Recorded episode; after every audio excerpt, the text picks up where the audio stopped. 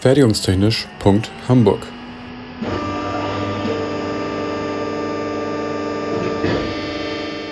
Ein Podcast rund um die Produktion.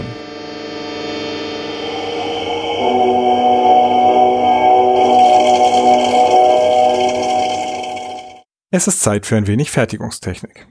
Diesmal möchte ich wieder einen Themenwunsch erfüllen und mich mit der Schwindung beim Gießen auseinandersetzen. Dazu liefere ich noch einmal eine Definition und Einordnung. Die Gießverfahren gehören in die Hauptgruppe Urformen. Das bedeutet, dass ich Zusammenhalt schaffe, in dem aus einem formlosen Stoff ein geometrisch bestimmter Körper entsteht. Darunter gehören sie in die Gruppe Urformen aus dem flüssigen Zustand. Es ist also vorher flüssig und nicht gasförmig, breiig oder ein Pulver. Darunter gibt es wieder so viele verschiedene Verfahren mit so vielen verschiedenen Werkstoffen, so dass ich heute die Themen Dauerform, verlorene Form, Sandschleuder, Schwerkraftstrang und Kokillenguss weglasse. Das ist wieder eine eigene Episode oder mehrere. Heute soll es also um die Schwindung gehen. Das ist die Volumenänderung des Gießgutes von der flüssigen Phase bis zum Festkörper bei Raumtemperatur. Ich fange also im flüssigen Zustand an. Wer schon einmal ein altes Flüssigkeitsthermometer mit Quecksilber oder Alkoholfüllung gesehen hat, kann vermutlich einsehen, dass Flüssigkeiten sich abhängig von ihrer Temperatur ausdehnen oder zusammenziehen. Ganz grob und ohne auf Spezialfälle zu achten, kann man annehmen, dass sich mit zunehmender Wärme, also Energie, die Atome oder Moleküle mehr bewegen und dafür mehr Platz brauchen. Je wärmer, umso niedriger die Dichte, umso höher das Volumen. Es ist ja auch beim derzeitigen anthropogenen Klimawandel eines der Probleme, dass sich das Wasser in den Ozeanen durch die Erwärmung ausdehnt und niedrig liegende Küsten bedroht. Wenn ich meine Schmelze also ein Stück über die Schmelztemperatur hinaus erwärme, damit sie zum Beispiel nicht direkt beim ersten Kontakt mit der Form gleich im Anguss erstarrt, dann muss ich davon ausgehen, dass alleine durch die Abkühlung der Schmelze schon das Volumen abnimmt. Dies ist die flüssige Schwindung. Gelangt die Schmelze zur Schmelztemperatur, beginnt die Erstarrung. Hier kann man ebenfalls stark vereinfacht wieder annehmen, dass in Kristalliten angeordnete Atome weniger Platz einnehmen als frei bewegliche. Bei der Erstarrungsschwindung nimmt das Volumen also mehr oder weniger sprunghaft ab. Dies dauert zwar einige Zeit, die Temperatur der Schmelze ändert sich dabei aber theoretisch nicht, solange es sich um reine Stoffe handelt. Legierungen, also Mehrstoffsysteme, erstarren hingegen nicht bei einer fixen Temperatur, sondern über einen gewissen Temperaturbereich hinweg. Dazu später mehr. Das uns bekannte Wasser ist hier leider nicht hilfreich, da es eine sogenannte Dichteanomalie zeigt. Seine geringste Dichte hat es bei circa 4 Grad Celsius. Es dehnt sich also beim Erstarren aus. Daher sollte man im Winter keine vollen Getränkeflaschen im Auto vergessen oder im Sommer in den Gefrierschrank tun. Das könnte eine gewisse Sauerei ergeben, wenn die Behälter platzen. Als letztes in der Reihe folgt dann die sogenannte kubische Schwindung im festen Zustand.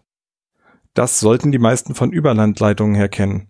Im Sommer hängen sie sehr weit durch, da sie sich mit der Temperatur ausgedehnt haben, wohingegen sie im Winter etwas straffer gespannt erscheinen.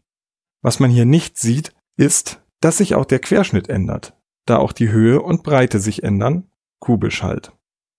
Auch hier nehmen wir der Einfachheit halber an, dass der Zusammenhang je höher die Temperatur, umso größer das Volumen gilt.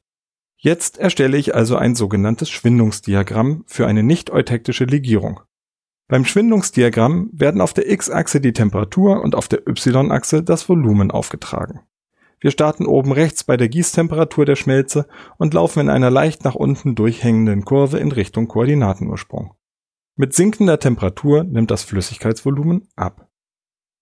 Bei der Liquidustemperatur beginnt die Erstarrung. Die ersten Kristallite bilden sich in der Schmelze. Hier ist ein Knick in der Kurve nach unten, da das Volumen nun schneller abnimmt.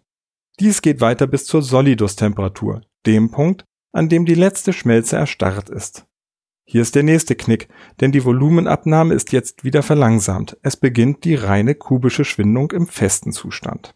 Bei reinen Metallen oder den sogenannten eutektischen Legierungen schrumpft das Erstarrungsintervall zwischen Solidus- und Liquidustemperatur auf den Erstarrungspunkt der Schmelztemperatur zusammen. Die Linie verläuft hier senkrecht. Aber was bedeutet das jetzt für meinen Gießprozess? Hier fange ich bei der kubischen Schwindung an. Ihr ist gefühlt am einfachsten zu begegnen. Im Prinzip muss ich nur bestimmen, um wie viel größer mein Bauteil wird, wenn ich es von der Benutzungstemperatur auf die Schmelztemperatur erwärme. Auf diese Geometrie muss ich meine Gussform bzw. mein Urmodell fertigen.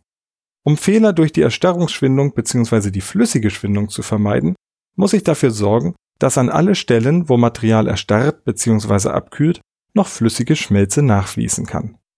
Dies geschieht durch gussgerechte Konstruktion bzw. ein entsprechend ausgelegtes Angusssystem aus Steigern, Speisern und unter Beachtung der Heuverschen Kreise.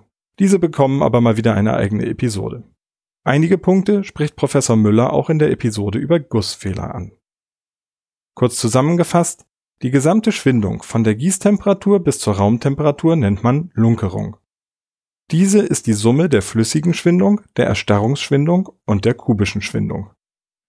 Ach und übrigens, die meisten dürften einen Gegenstand kennen, der nahezu keine Volumenänderung aufgrund einer Temperaturänderung im festen Zustand erfährt. Die Glaskeramik beim Kochfeld. Hier wäre Wärmeausdehnung fatal. Fertigungstechnisch.hamburg ist eine Produktion des IPT an der HAW Hamburg. Die Inhalte stehen unter der Lizenz Creative Commons Attribution Non-Commercial 4.0 International. Infos zur Lizenz unter creativecommons.org. Verantwortlich für die Inhalte des Podcasts ist Benjamin Remmers. Meinungen gehören den jeweiligen AutorInnen und nicht der HW Hamburg. Weiterführende Links und falls vorhanden Formelzettel finden sich in den Show Notes bzw. auf der Homepage. Für Fragen, Wünsche und Anregungen erreicht man uns unter info at fertigungstechnisch.hamburg oder bei Twitter unter @fertigunghh. Es gelten die Datenschutzbestimmungen der HW Hamburg.